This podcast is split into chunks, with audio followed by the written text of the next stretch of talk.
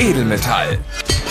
Der Podcast der IG Metalljugend mit Linda Achtermann. Buongiorno, liebe Leute. Die Temperaturen sind auf einem Sommerhoch und auch hier bei Edelmetall herrschen natürlich Summer Vibes. Wie kann es anders sein? Ich bin Linda Achtermann und ich freue mich, meinen Sonnenschein aus dem Ressort junge IG Metall und Studierende zu begrüßen. Servus, Florian Stenzel. Hallo. Buongiorno, Linda.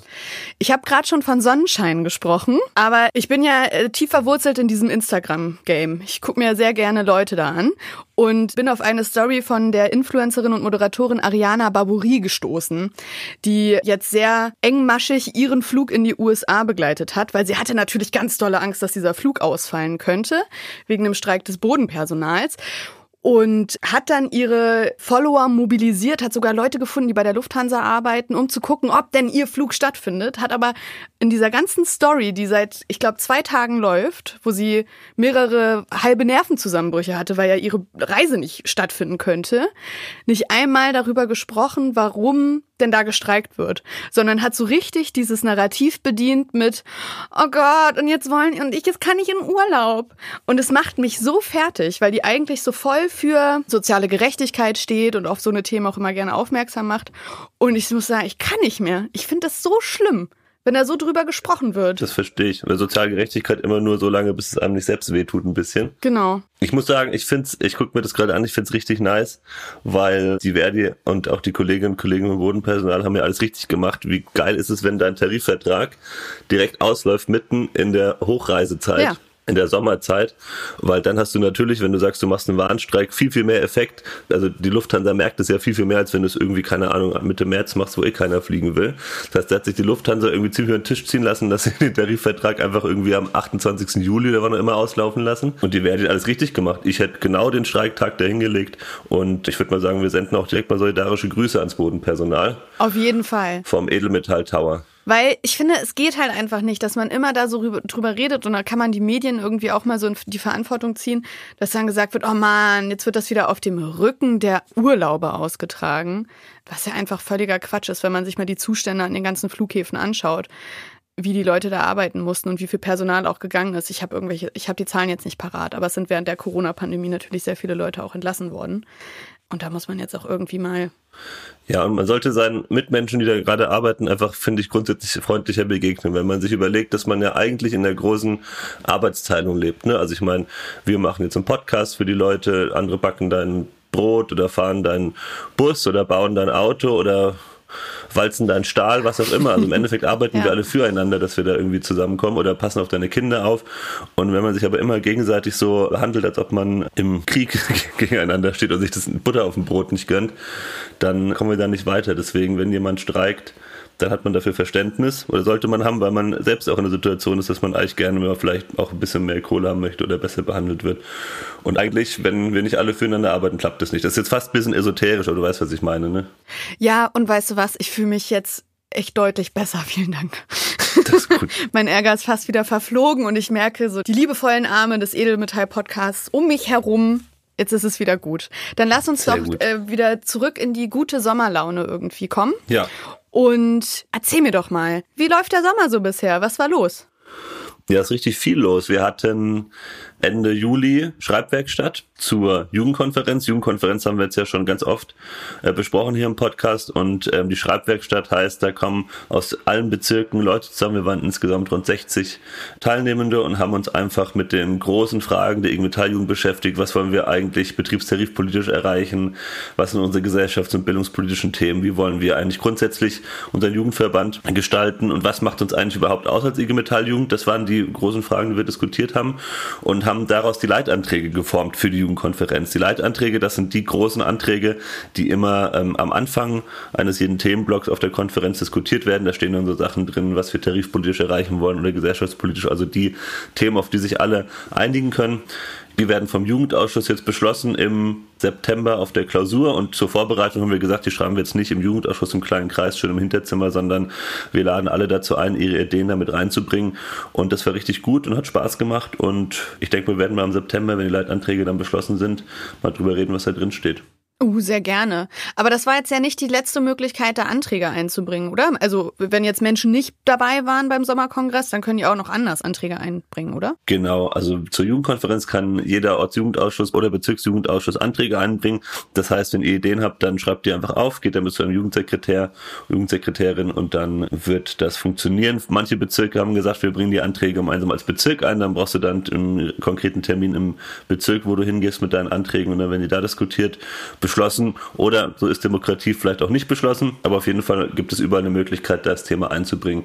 Am besten einfach mal im OJA ansprechen. Und die Leitanträge, wie gesagt, da kommen keine kritischen Themen rein. Wenn jetzt jemand sagt irgendwie, ich möchte jetzt, dass das IG Metall Jugendlogo grün-gelb wird, dann äh, wird das da nicht drinstehen, weil das ist jetzt nichts, worauf sich jeder sofort einigen kann, sondern genau für solche Themen schreibt man dann einfach einen eigenen Antrag und guckt, ob man eine Mehrheit dafür findet. Und ich bitte diesen Antrag nicht auf der Konferenz jetzt sehen zu müssen. Grün-Gelb gefällt mir. Nee, was hast du gesagt? Grün-Weiß oder Grün-Gelb? Grün-Gelb, habe ich gesagt. Das finde ich passt Ach so, nicht. nee, okay. Nee, das stimmt. Grün-Weiß hätte ich ja als Wolfsburgerin gar nicht schlimm gefunden. Früher war es Grün-Gelb. Das IG Metall-Jugendlogo. Ja. ja. Aha. Okay. Schlimme Vor Zeiten. meiner Zeit. okay, gut. Dann, wenn wir jetzt auch schon die letzte Zeit so ein bisschen abgehandelt haben, dann lass uns doch mal darüber reden, was wir in dieser Folge vorbereitet haben, weil wir haben ja einiges auf dem Zettel heute stehen. Themen, die uns auch in diesem Sommer noch weiter bewegen werden. Und zwar sprechen wir zuerst natürlich über die Tarifbewegung in der Metall- und Elektroindustrie. Genau, wir haben natürlich die Tarifbewegung vor der Brust und ähm, wir machen das nicht so wie letztes Jahr. Da hatten wir ja unser mega cooles Talk-Team Tarif, sondern wir haben gedacht, wir äh, probieren mal ein neues Format und gucken einfach in die Bezirke. Da haben wir nämlich in allen Tarifkommissionen junge Beschäftigte sitzen, junge Mitglieder sitzen, die sich da einbringen, teilweise auch in Verhandlungskommissionen. Und wir dachten, dass wir es dieses Mal einfach so machen, dass wir die einfach in den Podcast holen und die immer berichten, wie gerade da der Stand ist. Und wir fangen dieses Mal an mit Paul Weimer aus Mitte, der ist da in der Tarifkommission und wird uns berichten, wie da die Diskussionen gelaufen sind. Ganz genau. Wir reden darüber, warum müssen wir 8% fordern, wie sieht seine Rolle in dieser Tarifkommission überhaupt aus und wie geht seine Arbeit jetzt vor allen Dingen weiter in der weiterlaufenden Tarifbewegung. Und danach habe ich noch eine kleine Frage an dich, die ich gerne mit dir besprechen möchte zum Thema Ausbildungsplätze. Und am Ende habe ich noch ein Thema fürs Urlaubsfeeling mitgebracht. Ich habe mich nämlich für uns informiert, wie man während der Ausbildung ein Auslandspraktikum mit Sommer, Sonne und Strand hinbekommen könnte. Turns out, das ist gar nicht so schwierig. Da gibt's Wege und Mittel. Hört sich gut an, dann fangen wir an, würde ich sagen. Mitte Juli hat sich der Vorstand der IG Metall auf eine Forderung von 8 Prozent für die Tarifbewegung in der Metall- und Elektroindustrie verständigt und folgt damit dem Vorschlag der Tarifkommission. Verhandlungsauftakt in der Branche ist Mitte September und bevor es mit Vollgas in die Verhandlungen geht, wollen wir über diese Forderung sprechen. Und das mache ich mit Paul Weimer. Er ist JAV-Mitglied bei Opel in Rüsselsheim und über das Jugendmandat Mitglied in der Tarifkommission Mitte. Herzlich willkommen bei Edelmetall, Paul. Hi. Sag mal, 8 Prozent, wie bei Eisen und Stahl, das ist eine Hausnummer, die wir wirklich seit Jahrzehnten nicht gesehen haben. Du bist jetzt Teil der Tarifkommission Mitte und damit hast du ja gemeinsam mit Kolleginnen und Kollegen auch an dieser Forderung mitgewirkt. Jetzt sag mir doch mal bitte, warum muss diese Forderung gerade so hoch sein? Weil man hört ja auch Stimmen, die sagen, puh, das ist ein bisschen zu viel.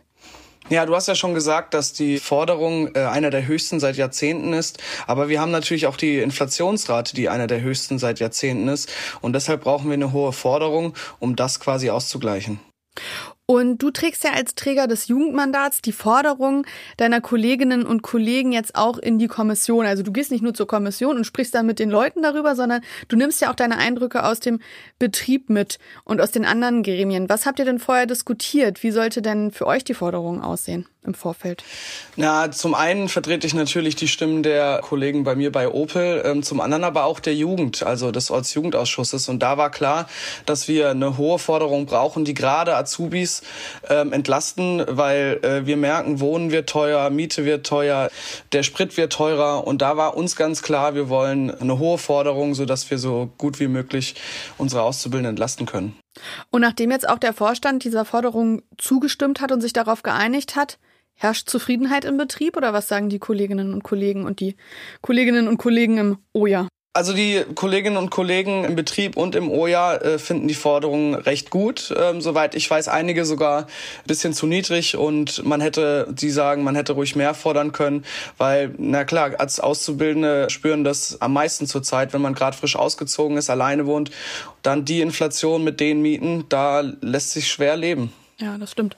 Das ist jetzt eine kleine Suggestivfrage, aber ich würde es trotzdem gerne nochmal deutlich machen, gemeinsam mit dir. Warum ist denn diese Forderung gerade auch für junge Menschen so wichtig? Naja, weil gerade die jungen Menschen weniger verdienen in ihrer Ausbildung natürlich. Wir haben Leute, die in der Industrie arbeiten, die ausgelernt sind und recht gutes Geld verdienen, die trotzdem natürlich die Inflation zu spüren bekommen. Aber gerade Azubis, die jetzt auf eigenen Beinen stehen wollen, alleine wohnen, sich ihr Auto irgendwie zusammengespart haben, für die ist es besonders wichtig, weil die natürlich besonders prekär sind. Jetzt haben wir ja auch eine besondere politische Lage seit der russischen Invasion in der Ukraine. Die Gaskrise, aktuell, die Pipeline ist immer noch nicht offen, auf jeden Fall wird auch immer weniger Gas geliefert. Es ist alles sehr prekär. Gibt es denn Befürchtungen bezüglich der Gaskrise für die Tarifforderungen? Was meinst du? Wird dann vielleicht nochmal dran gerüttelt. Also es, es, kann natürlich immer was passieren, aber ähm, ich glaube, es ist äh, falsch zu sagen, wir sollten jetzt schon vorsichtig sein, weil es könnte ja was passieren. Darauf kann man immer noch reagieren, wenn es soweit ist. Ich denke, wir sollten uns nach dem richten, was jetzt ist. Die Inflationsrate ist jetzt hoch. Wir brauchen jetzt mehr Geld und was dann morgen kommt, darauf können wir uns immer noch konzentrieren und natürlich in Kontakt gehen mit dem Arbeitgeberverband, sollte dies der Fall sein. Genau richtig. Und dazu kommt ja auch noch, dass auch vor der Gaskrise und auch während der Corona-Pandemie trotzdem ja Riesengewinne eingefahren wurden. Und dann ist es jetzt einfach auch nur fair zu sagen, an diesen Gewinnen wollen wir unseren Anteil haben oder nicht. Ja, genau richtig. Also Automobilhersteller und jetzt auch Stahl machen gerade die Geschäfte ihres Lebens, würde ich fast sagen, sagen uns aber natürlich, die Krise ist da, wir haben Lieferschwierigkeiten. Aber wenn man sich dann mal die Zahlen sieht, die sie veröffentlichen und ihren Aktionären irgendwie zeigen, dann sieht man doch, ah, da ist schon was zu verteilen. Also das, was der Arbeitgeberverband und was die Arbeitgeber sagen, dass es ihnen so schlecht geht, ist nicht unbedingt der Fall. Und jetzt ist die Forderung ja erstmal beschlossen. Man kann jetzt fast ein bisschen durchatmen bis Mitte September, aber auch nur fast, weil jetzt geht's ja auch daran, dieser Forderung auch Nachdruck zu verleihen, auch in den Betrieben. Kannst du uns vielleicht schon mal so einen Einblick geben, was du mit deiner JAF oder deinem OJA oder im Bezirk überhaupt für Aktionen planst für die Tarifrunde? Wie wollt ihr Druck machen? Habt ihr schon Ideen? Ja, natürlich. Also wir hatten auch schon äh, die erste Aktion bei uns im Betrieb durchgeführt, ein bisschen Eis verteilt, auf die Tarifrunde aufmerksam gemacht, die Forderung quasi verbreitet 8 Prozent, ja, wir sind dabei. Jetzt ist natürlich erstmal so ein kleines Sommerloch, was uns aber viel Zeit gibt, um zu planen. Wir hatten aber auch schon vorgeplant und bei uns im OJA gibt es die Idee, bei verhandlungsbegleitenden Aktionen mit Bannern aufzutreten und mit Zelten und quasi zu zeigen, ja, es reicht für uns nur für Zelte oder den Preis von einem Quadratmeter aufzeichnen. Also da ist der Kreativität keine Grenzen gesetzt und ich denke, da wird es äh, gute Aktionen geben. Und jetzt möchte ich gerne nochmal über deine Arbeit in der Tarifkommission sprechen, weil ich glaube, das ist für viele auch einfach so ein bisschen abstrakt. Man hört immer Tarifkommission, Verhandlungskommission, die sind daran beteiligt. Äh, jeder hat da so seine Aufgaben. Aber Lass uns mal genau in die Tarifkommission Mitte bei dir gucken. Wie viele Jugendmandate gibt es denn da ungefähr?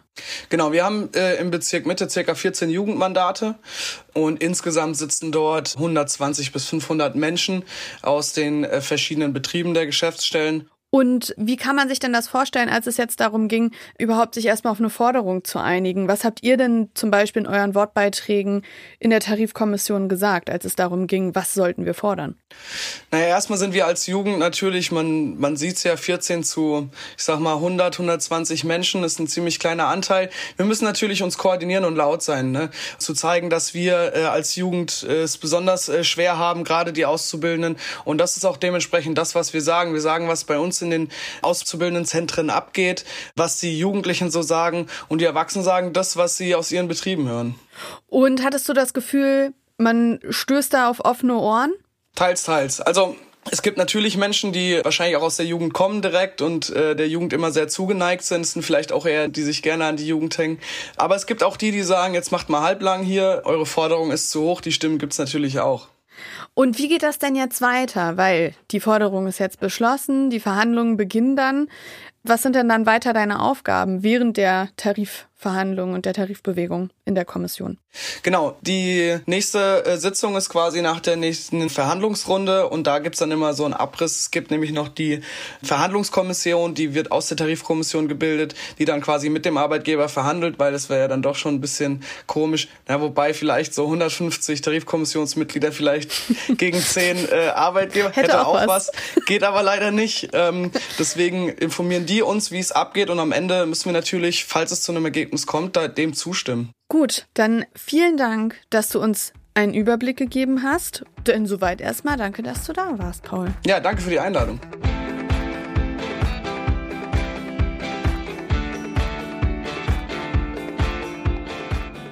Ja, das hat Spaß gemacht mit dem Paul. Das war ein gutes Gespräch, muss ich sagen.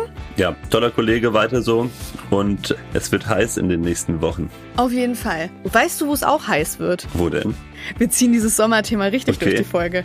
Und zwar nicht nur auf Instagram ist es bei mir heiß geworden, sondern auch in den Headline-Spalten der Zeitungen und Newsseiten. Mhm. Das würde ich gerne zum Anlass nehmen, nochmal mit dir über Ausbildungsplätze zu sprechen, weil wir als Gewerkschaftsjugend fordern ja eine umlagenfinanzierte Ausbildungsplatzgarantie. Mhm. Darüber haben wir ja auch zuhauf schon hier gesprochen. Und was man jetzt aber in den letzten Tagen sieht, wenn man mal auf RBB24 für die Berliner unter uns guckt oder bei Tagesschau oder wo auch immer. Und was man da lesen kann, ist so Headlines wie Azubis werden händeringend gesucht. Oder die Süddeutsche Zeitung hat zum Beispiel gemeldet, es gebe noch ganz viele Ausbildungsplätze. Und ähm, auch 140 Ausbildungsplätze sind da und können nicht besetzt werden. Und da würde ich gerne nochmal mit dir drüber sprechen. Weil es kann doch nicht sein, dass dieses Argument, es gäbe einfach nicht genug Bewerber, immer noch irgendwie so durch den Raum wabert und nicht hinterfragt wird. Und deswegen würde ich dich bitten, Florian, dass du mal deine Erklärbärstimme rausholst und da ein bisschen Klarheit mit mir schaffst und wir uns mal da kurz drüber unterhalten könnten. Wäre das okay? Ja, das ist auf jeden Fall ein Riesenproblem und das haben wir als IG Metall Jugend ja schon auch wirklich jetzt diskutieren wir das schon lange. Wir haben es im Jugendausschuss auch hoch und runter diskutiert. Also es ist halt paradox. Du hast auf der einen Seite zwar sich leicht stabilisierende, aber immer noch sinkende Ausbildungsplatzzahlen und gleichzeitig hast du auch immer weniger Bewerber und gleichzeitig hast du das Problem, dass viele Ausbildungsstellen offen bleiben und Du hast das Problem, dass richtig viele junge Menschen keinen Ausbildungsplatz finden. Also zu behaupten, es gäbe irgendwie genug Ausbildungsplätze für alle, stimmt einfach nicht. Fun Fact am Rande habe ich gestern erst eine Studie wieder gelesen. Über zwei Millionen junge Menschen unter 30 Jahre haben gar keine Ausbildung in Deutschland. Krass, ja. Die Frage ist, was ist mit diesen Menschen? Warum machen die keine Ausbildung? Warum erreichen wir die nicht? Mhm. So, und wenn du jetzt mal in die Statistiken reinguckst, dann siehst du da schon mal eine Antwort drauf, nämlich dass nur jeder zweite Ausbildungsplatz, der ausgeschrieben ist, zum Beispiel für Menschen mit Hauptschulabschluss, geeignet ist laut Arbeitgeber die wollen halt am liebsten eigentlich Abiturienten immer noch haben. So, und das ist halt völliger Blödsinn, weil du musst mit einem qualifizierten Hauptschulabschluss eine Ausbildung beginnen können. Es gibt auch keinen Grund, warum das nicht der Fall ist. Die Arbeitgeber sind zum Teil faul und glauben, sie können sich da irgendwie vermeintlich bessere, was weiß ich, jüngere Menschen rauspicken, aber wir wissen alle, dass ein Schulabschluss überhaupt nichts darüber aussagt, wie gut du in deiner Ausbildung bist, wie gut du in deinem Beruf bist, oder noch nicht mal, wie schlau du bist. Ja. Ich kenne hochintelligente und schlaue Menschen, die einen Hauptschulabschluss haben und richtig dumme, die, die studiert haben. Also es ist ich völlig auch. egal. Ja. Äh, und da, das an diesen Kriterien festzumachen, ist einfach diskriminierend für Menschen, die halt einen Hauptschulabschluss haben, der reichen sollte dafür, dass du eine gute Berufsausbildung anfangen kannst. Und das macht mich auch wirklich sauer, weil wir schon, finde ich, die Aufgabe haben, haben und weil die Unternehmen die Aufgabe haben, uns die Chance zu geben, ins äh, Berufsleben einzusteigen und sich nicht hier Rosinenpickerei zu betreiben und dann zu sagen, ups, wir finden gar nicht genug, weil der Witz ist, ich betreue auch Unternehmen. Wir haben da mal neulich mal geguckt, wie sind eigentlich die Ausbildungsplätze ausgelastet, die ausgeschrieben werden. Wir haben da eine, eine Konzernbetriebsvereinbarung gemacht, die die Ausbildungsplätze sichern, eine bestimmte Anzahl. Und jetzt ist uns auf einmal aufgefallen, Mensch, irgendwie sind über 100 Ausbildungsplätze nicht besetzt in dem Konzern. So, wie kann das sein? Wir haben mal die Standorte durchgefragt, dann sind halt in jedem Standort dort so vier, fünf, sechs Ausbildungsplätze frei geblieben. Wundert sich keiner drüber. Oder man sagt so, ja, die sind halt nicht besetzt worden, aber der Witz ist, da sind dann acht oder fünf bis sechs Ausbildungsplätze pro Standort unbesetzt bei 500 Bewerbungen. So, das heißt, du hast 500 Leute, die sich darauf bewerben und sagst, sorry, aber die fünf kann ich damit nicht mehr voll machen. Das ja, ist doch ja, Blödsinn. das, auch. Doch. das ist einfach Blödsinn. Also alle Jaffen reden wir mit euren Betriebsräten. Das geht so nicht. Wir müssen gucken, dass die Ausbildungsplätze voll werden und wir müssen auch dafür sorgen, dass jeder junge Mensch eine Chance hat, eine Ausbildung zu machen. Da kann kein krasser Auswahlmechanismus dahingehend passieren, dass du halt nur mit einem bestimmten Schulabschluss da reinkommst. Da müssen wir auf jeden Fall besser werden. Das ist schon auch unsere Aufgabe als Betriebsräte, Betriebsrätinnen und Jaffis darauf zu achten, äh, dass das auch sozial gerechte Auswahlverfahren sind. Und was auch noch interessant ist, ob du jetzt einen Ausbildungsplatz bekommst, Ja. ist tatsächlich auch zu einem großen Teil davon abhängig, wo du wohnst. Mhm. Also wenn du jetzt in, sagen wir mal, Berlin oder Hamburg wohnst oder NRW, dann hast du deutlich schlechtere Chancen, als würdest du beispielsweise in Thüringen oder Bayern oder auch im Saarland wohnen. Und auch das kann ja nicht sein. Auch da muss die Politik ran Ja. und auch da müssen wir als Gewerkschaftsjugend Druck machen, auf jeden Fall. Das ist ja auch unser Kampagnenschwerpunkt Ausbildung besser und mehr, weil das mehr in diesem im Ausbildung besser mehr steht ja für mehr Ausbildungsplätze. Die sind ja seit 2019 rapide gesunken. Das heißt, wir brauchen mehr Ausbildungsplätze, müssen aber auch dafür sorgen, dass wieder mehr junge Menschen in diese Ausbildungsplätze reinkommen. Deswegen wie gesagt, wir müssen gucken, dass die Ausbildungsplätze voll werden. Wir dürfen uns dann nicht abspeisen lassen mit, die sind nicht ausbildungsgeeignet. Meiner Meinung nach gibt es nur ganz wenige Menschen, die nicht ausbildungsgeeignet sind. Das ist keine relevant hohe Anzahl an, an jungen Menschen.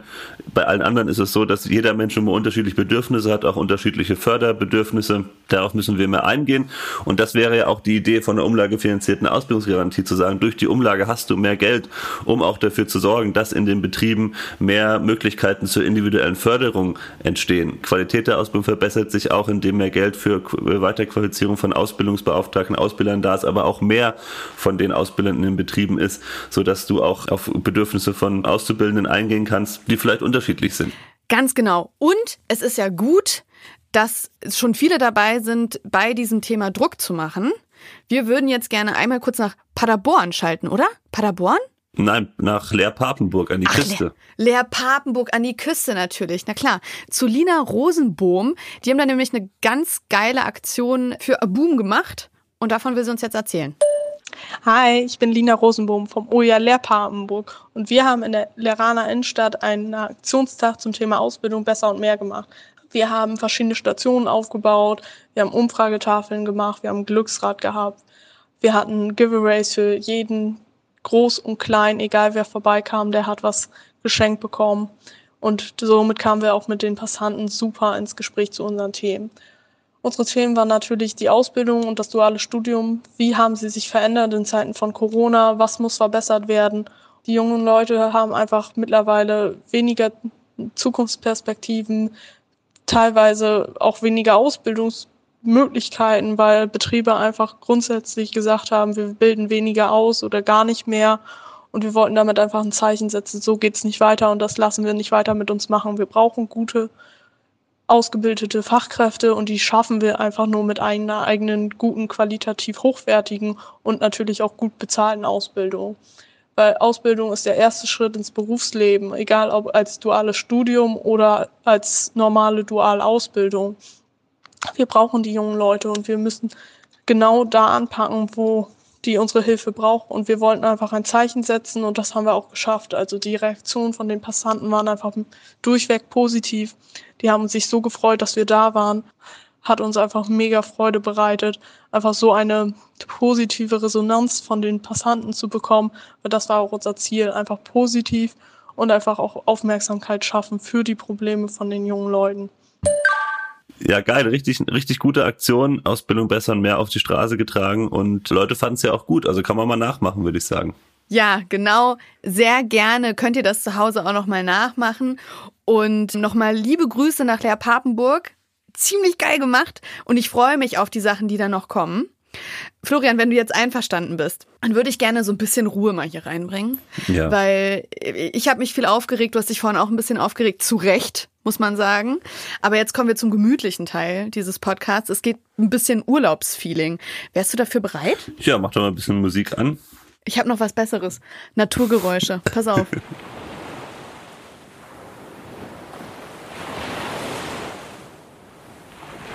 Sag mal, hört ihr das? Ist das das Meer? Ach Mensch, oh, guck mal da, eine Möwe. Ach ja, das klingt so richtig nach Urlaub könnte aber auch die Geräuschkulisse in einem Auslandspraktikum während der Ausbildung sein. Unmöglich, denkt ihr? Nee, nee. Die Möglichkeit dazu ist in unserem lieben Berufsbildungsgesetz verankert. Und wie wir so ein Auslandspraktikum machen könnten, wie das aussehen könnte, das bespreche ich jetzt mit Anna Wendt. Sie ist Teil des Teams Mobilität und Internationalisierung der Berufsausbildung an der Nationalen Agentur Bildung für Europa beim Bundesinstitut Berufsbildung. Hallo, Frau Wendt. Hallo. Ein, äh, ein langer Titel, der schon äh, erahnen lässt, dass Sie Ahnung haben, wie das gehen könnte mit so einem Auslandspraktikum. ja, das, das ist automatisch lang. genau, ja, wir sitzen ja beim Bundesinstitut für Berufsbildung und damit sind, beschäftigen wir uns ja mit der Ausbildung und mit Azubis. Und ja, mein Team ist unter anderem dafür verantwortlich, dass Erasmus Plus Fördermittel auch in der Berufsbildung verteilt werden. Also, dass gefördert wird, dass man einen Auslandsaufenthalt während der Ausbildung macht. Ah, oh, perfekt. Könnte das denn auch so aussehen, wie ich mir das gerade ausgemalt habe? Strand, Sonne, fast schon Urlaubsfeeling. Wo kommt man denn da überall mit hin? Ja, auf jeden Fall könnte das so aussehen. Also ich habe gestern noch Bilder von einem Azubi bekommen, der gerade in Barcelona ist und ich denke, da ist der Strand und die Möwen sind da vermutlich auch. ähm, Im Prinzip kommt man mit den Fördermitteln von Erasmus Plus zum Beispiel halt hauptsächlich in die EU und auch in einige Partnerländer. Aber es gibt auch noch andere Fördermittel, zum Beispiel von Ausbildung weltweit. Damit kommt man auf die ganze Welt. Dann kann man auch nach Paraguay an den Strand oder nach Amerika. Also da ist wirklich viel möglich. Das hört sich fantastisch an. Aber es ist ja auch nicht nur Urlaub, den man dann da macht, sondern es ist ja wirklich ein Praktikum, um das es sich handelt. Man würde also in einen anderen Betrieb kommen, richtig? Ja, zum Beispiel. Also wir sind in den Fördermitteln relativ frei. Ähm, die einzige Komponente, die immer eingehalten werden muss, ist tatsächlich, dass es eine arbeitsbezogene Komponente hat. Also der Azubi kommt nicht irgendwo hin und macht da Urlaub, so kann man sich das nicht vorstellen, sondern er macht einen Teil seines Ausbildungsabschnittes im Ausland.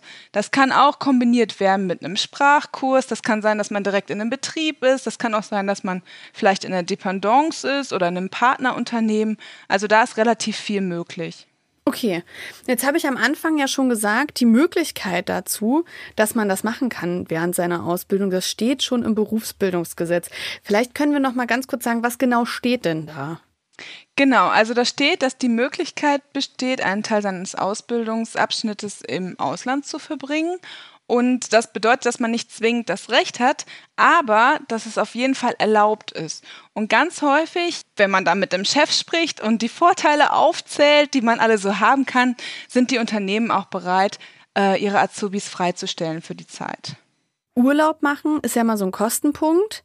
Jetzt haben wir schon gesagt, das könnte ähnlich schön sein wie ein toller Urlaub. Ähm, wer bezahlt das Ganze denn? Also muss ich da dann was aufbringen als Auszubildende? Im schlimmsten Fall muss man manchmal ein bisschen was dazu steuern, wenn man zum Beispiel nach Island fährt. Da hatte ich letztens ein paar Azubis, die waren in Island. Da war alles so teuer, die brauchten tatsächlich noch ein bisschen private Mittel. Aber im Prinzip gibt es äh, von Erasmus Plus und auch von Ausbildung weltweit, also von den beiden Fördermitteln, die auch bei uns im Haus sitzen, gibt es ja Geld für die Fahrt. Es gibt Geld für, also wenn man fliegt oder wenn man zum Beispiel auch mit dem Zug fährt.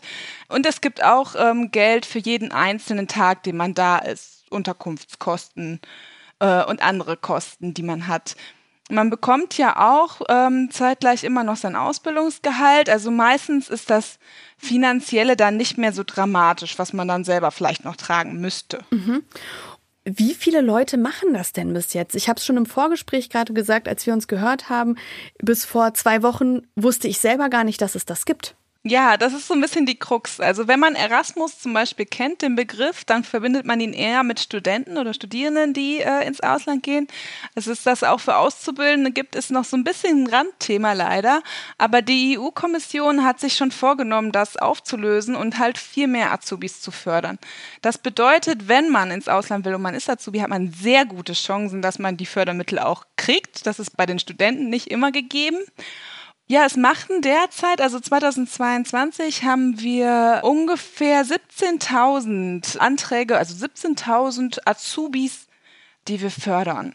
Also das ist natürlich noch am Laufen, das Jahr. Von daher wissen wir das, die genauen Zahlen noch nicht. Aber zumindest für so viele Leute haben wir Fördermittelanträge gestellt bekommen.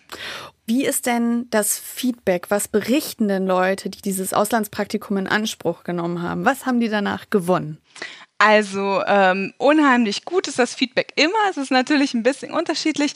Manche Azubis sind nur drei Wochen weg, manche sind bis zu sechs Monate weg. Also das ist natürlich dann auch unterschiedlich, was die mitnehmen.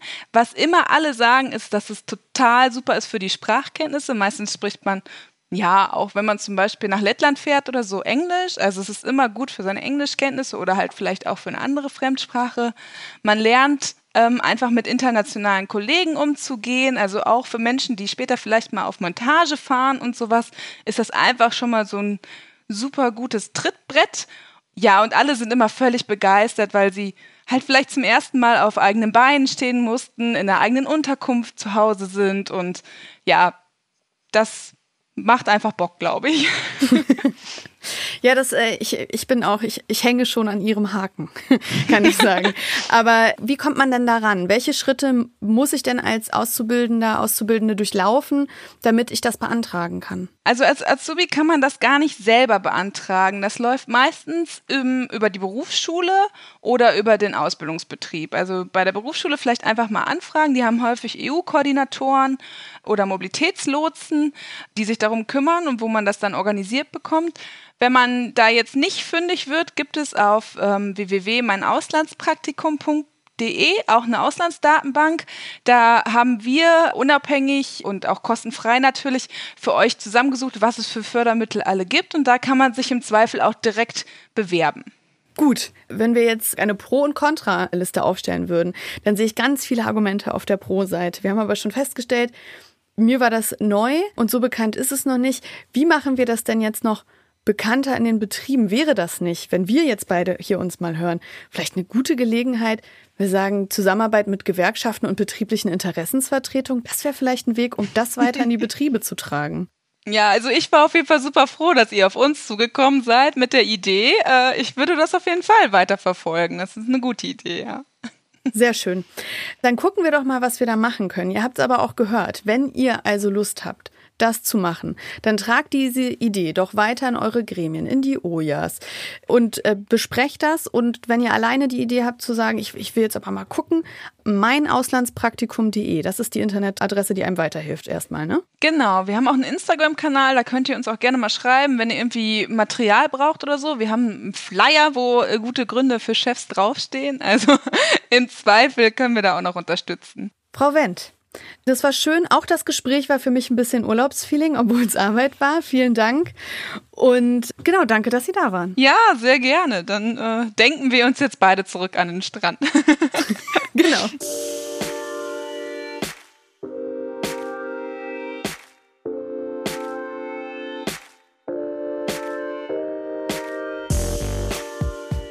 So, Florian, nachdem Anna Wendt und ich uns jetzt schon alle hier in Urlaubsstimmung gebracht haben, können wir einfach dabei bleiben, oder?